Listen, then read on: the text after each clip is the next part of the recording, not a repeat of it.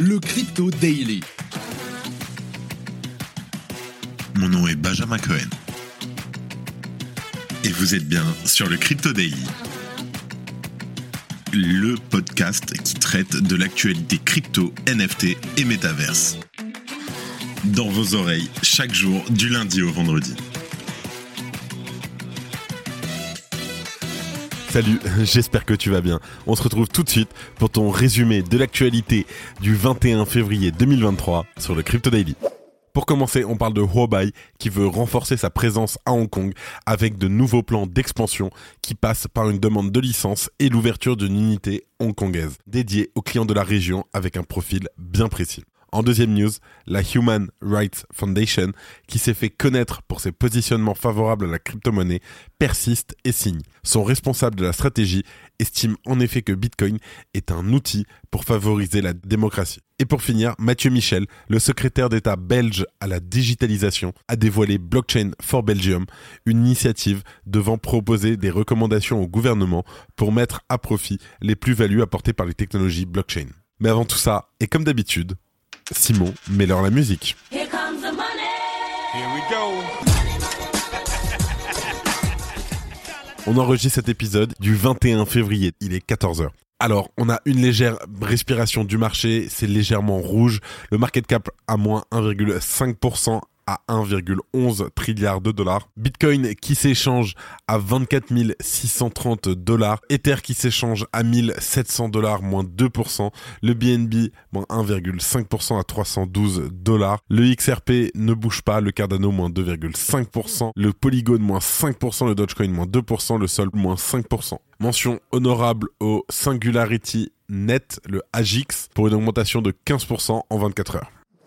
Allez, on passe aux news, on n'a pas le temps, et directement on voyage et on va loin, très loin, on va à Hong Kong, où Huobai veut se lancer. Je t'explique. Dans un trade Twitter d'hier, donc le 20 février, Justin Sun a annoncé que Huobai Global a demandé une licence de trading crypto à Hong Kong. Cette autorisation réglementaire permettra à la bourse d'échange de crypto-monnaies d'accroître la gamme de services et d'offres qu'elle peut proposer légalement à ses clients dans la région. Outre ces demandes de licence, Justin Sun a également annoncé les plans de Huobai concernant le lancement de sa nouvelle branche hongkongaise nommée Huobai Hong Kong, qui serait entièrement conforme à la réglementation locale et qui se focalisera sur la fourniture de services de trading crypto aux institutions et aux investisseurs particuliers fortunés de la région. Bien entendu, Hong Kong présente un intérêt majeur pour Huobai.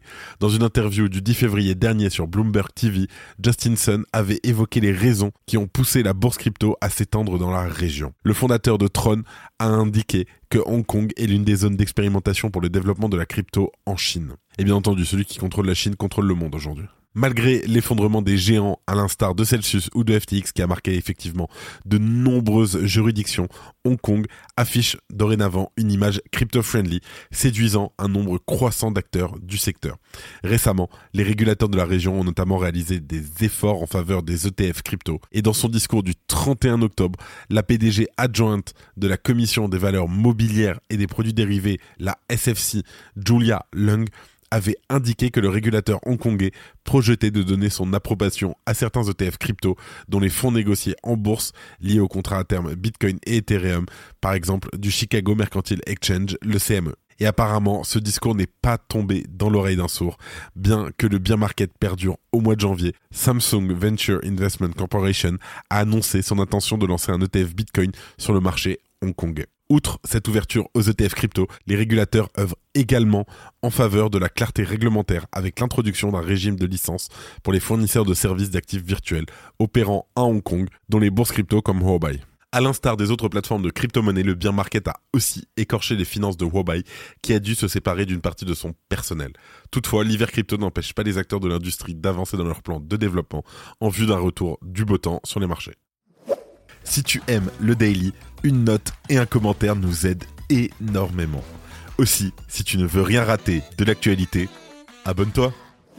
Et on enchaîne sur la deuxième news. La Human Rights Foundation considère que Bitcoin est un outil pour la démocratie. La Human Rights Foundation, une organisation caritative qui défend les droits de l'homme à l'international, a confirmé son intérêt pour les crypto-monnaies par la voix d'Alex Gladstein, son responsable de la stratégie. Dans une interview diffusée hier, le 20 février, il explique que les privilèges des personnes aisées ne se limitent en effet pas à leurs finances, mais aussi à l'accès à des moyens de paiement. C'est en particulier le cas des régimes autoritaires où les moyens de paiement sont particulièrement contrôlés. Dans les lieux où les démocraties se sont effondrées, je pense que c'est très lié à la monnaie fiat et je pense que Bitcoin règle ce problème d'une certaine manière. On note en effet une tendance des pays autoritaires à contrôler les moyens de paiement de leurs citoyens. La Chine a ainsi interdit le minage de Bitcoin et il est désormais interdit d'effectuer des paiements en crypto-monnaie en Russie. Dans les pays d'Amérique du Sud où l'hyperinflation règne en maître, on limite parfois également l'accès au dollar américain et ce n'est pas un hasard pour Alex Gladstein. Je cite c'est ce dont la Chine et la Russie ont besoin pour survivre. Elles ont besoin de censure, elles ont besoin de fermer les marchés de capitaux et elles ont besoin de confiscation. Bitcoin fait qu'il devient très difficile pour les gouvernements d'imposer ces choses à leur peuple. On l'a vu en Russie dont l'économie est bridée par les sanctions internationales et les limitations du pouvoir. Les Russes se tournent vers les crypto-monnaies pour stabiliser leurs économies, avec notamment des comptes crypto qui s'échangent sous le manteau. La proposition de valeur initiale du Bitcoin est bien entendu celle portée par Satoshi Nakamoto et elle ne reposait pas sur l'enrichissement des utilisateurs du réseau de paiement, mais sur une capacité à faire usage de ces fonds, quelle que soit la situation. On voit que ces idéaux ont perduré dans presque 15 années d'existence de Bitcoin et que l'usage qui en effet évolue en fonction du contexte économique et social des utilisateurs. Et pour terminer, le positionnement de la Human Rights Foundation à l'égard de Bitcoin n'est en tout cas pas nouveau. En fin d'année 2022, la fondation avait annoncé qu'elle finançait l'écosystème Bitcoin à hauteur de 325 000 dollars et elle avait par ailleurs lancé un fonds de développement pour promouvoir l'anonymat de Bitcoin en 2020. Hello, c'est Inti. Tu te demandes ce que fait Ubiki? Je t'explique tout en 30 secondes. Ubiki est une Web3 HR Tech Agency qui fournit un service end-to-end. Conseil en stratégie Web3, cabinet de recrutement et prestations digitales, Web3 Training Lab et lab de réalisation de projets clés en main. Autour de ces quatre grandes activités, tu rajoutes des meet-up, des events HR Tech, une team de grands passionnés et ça donne Ubiki. Tu es curieux? Www.ubiki.io. À bientôt et pour finir, on voyage et on va chez nos voisins les Belges qui lancent Blockchain for Belgium. Je t'explique. En Belgique, Mathieu Michel, secrétaire d'État à la digitalisation, a présenté l'initiative Blockchain for Belgium. Comme son nom le laisse suggérer, ce projet vise à promouvoir la valeur ajoutée que peut apporter la blockchain dans de nombreux domaines du quotidien. En effet, la force de divers fondements de notre écosystème commence à être reconnue. Les smart contracts, le caractère infalsifiable de la blockchain ou encore la transparence par exemple. À partir de là, la mission de Blockchain for Belgium est de proposer des recommandations au gouvernement afin de définir la meilleure marche à suivre vis-à-vis de la technologie du Web3. Mathieu Michel a souligné le vecteur de croissance que pouvait représenter l'industrie. Je cite Aujourd'hui, la Belgique doit prendre une décision importante pour son avenir en affirmant sa souveraineté numérique et son soutien à l'innovation, ce qui permettra d'attirer de nouveaux capitaux, de créer des emplois, de favoriser la croissance et d'augmenter la rétention et l'attraction des talents humains experts dans cette technologie. Alors, au travers du service public fédéral, le SPF, Blockchain for Belgium doit devenir une plateforme mettant en commun des acteurs de l'industrie, du monde académique, la société civile et les différentes administrations concernées. Pour le moment, ce sont déjà 500 professionnels qui ont rejoint l'initiative qui s'articule autour de deux thématiques, l'innovation dans le secteur privé et les cas d'usage dans les services de l'État alors qu'il peut être facile de s'attarder sur les actions négatives de certains régulateurs. Vraiment, c'est super encourageant de voir que des gouvernements saisissent les enjeux de notre écosystème et cherchent à se lancer. Franchement, bravo à la Belgique et bonne chance à eux. Et avant de finir, comme d'habitude, des actualités en bref avec notre superbe partenaire Coin Academy. Alchemy Pay, une plateforme de paiement faisant la passerelle entre les monnaies fiduciaires et les crypto-monnaies, a annoncé un partenariat avec Google Pay permettant aux utilisateurs d'Android d'acheter des cryptos directement depuis leur carte bancaire. En conséquence, le token ACH a grappé de 60% en 24 heures.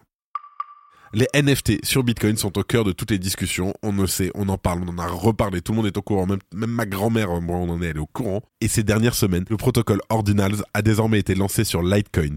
Est-ce qu'on doit s'attendre à un lancement sur d'autres blockchains qui utilisent la preuve de travail? À voir, je pense que oui.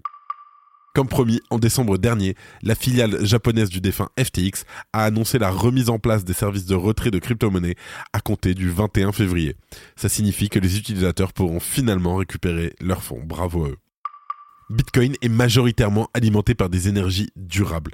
Plus de 50% du minage de Bitcoin est désormais alimenté par des énergies renouvelables grâce aux investissements croissants dans les projets d'énergie renouvelable par les mineurs et à l'amélioration de l'efficacité énergétique des systèmes de minage. Hope Finance, la plateforme de prêt, a été victime d'un hack qui a entraîné le vol de 2 millions de dollars de fonds utilisateurs. La plateforme a déclaré qu'elle remboursera les utilisateurs touchés par le piratage et a suspendu les transactions sur sa plateforme jusqu'à ce que la sécurité soit renforcée. Hong Kong permet dorénavant aux particuliers d'acheter et de vendre des cryptos sur les plateformes agréées. Les investisseurs de détail doivent toutefois répondre à certaines exigences, notamment la connaissance des risques liés aux cryptos et à la capacité à se conformer aux normes anti-blanchiment. Amnesty International lance des NFT pour le droit à l'avortement. La collection comprend des NFT créés par des artistes internationaux tels que Jody Xiong et les fonds récoltés par la vente de ces NFT seront utilisés pour soutenir le travail d'Amnesty International en faveur du droit à l'avortement dans le monde entier. La crypto queen, la dénommée Ruja Ignatova, fondatrice de OneCoin, aurait été tuée il y a 5 ans. La révélation récente de sa mort présumée pourrait avoir des conséquences sur les poursuites judiciaires en cours contre OneCoin. Merci de ton écoute. C'est la fin de ce résumé de l'actualité du jour sur le Crypto Daily. Évidemment, pensez à vous abonner pour ne pas rater le suivant, quelle que soit d'ailleurs l'application que vous utilisez pour m'écouter. Rendez-vous aussi sur Twitter et LinkedIn pour d'autres contenus d'actualité exclusifs. Je crois que j'ai tout dit, faites attention à vous, et moi je vous dis à demain. C'était Benjamin pour le Crypto Daily. Merci et à très vite.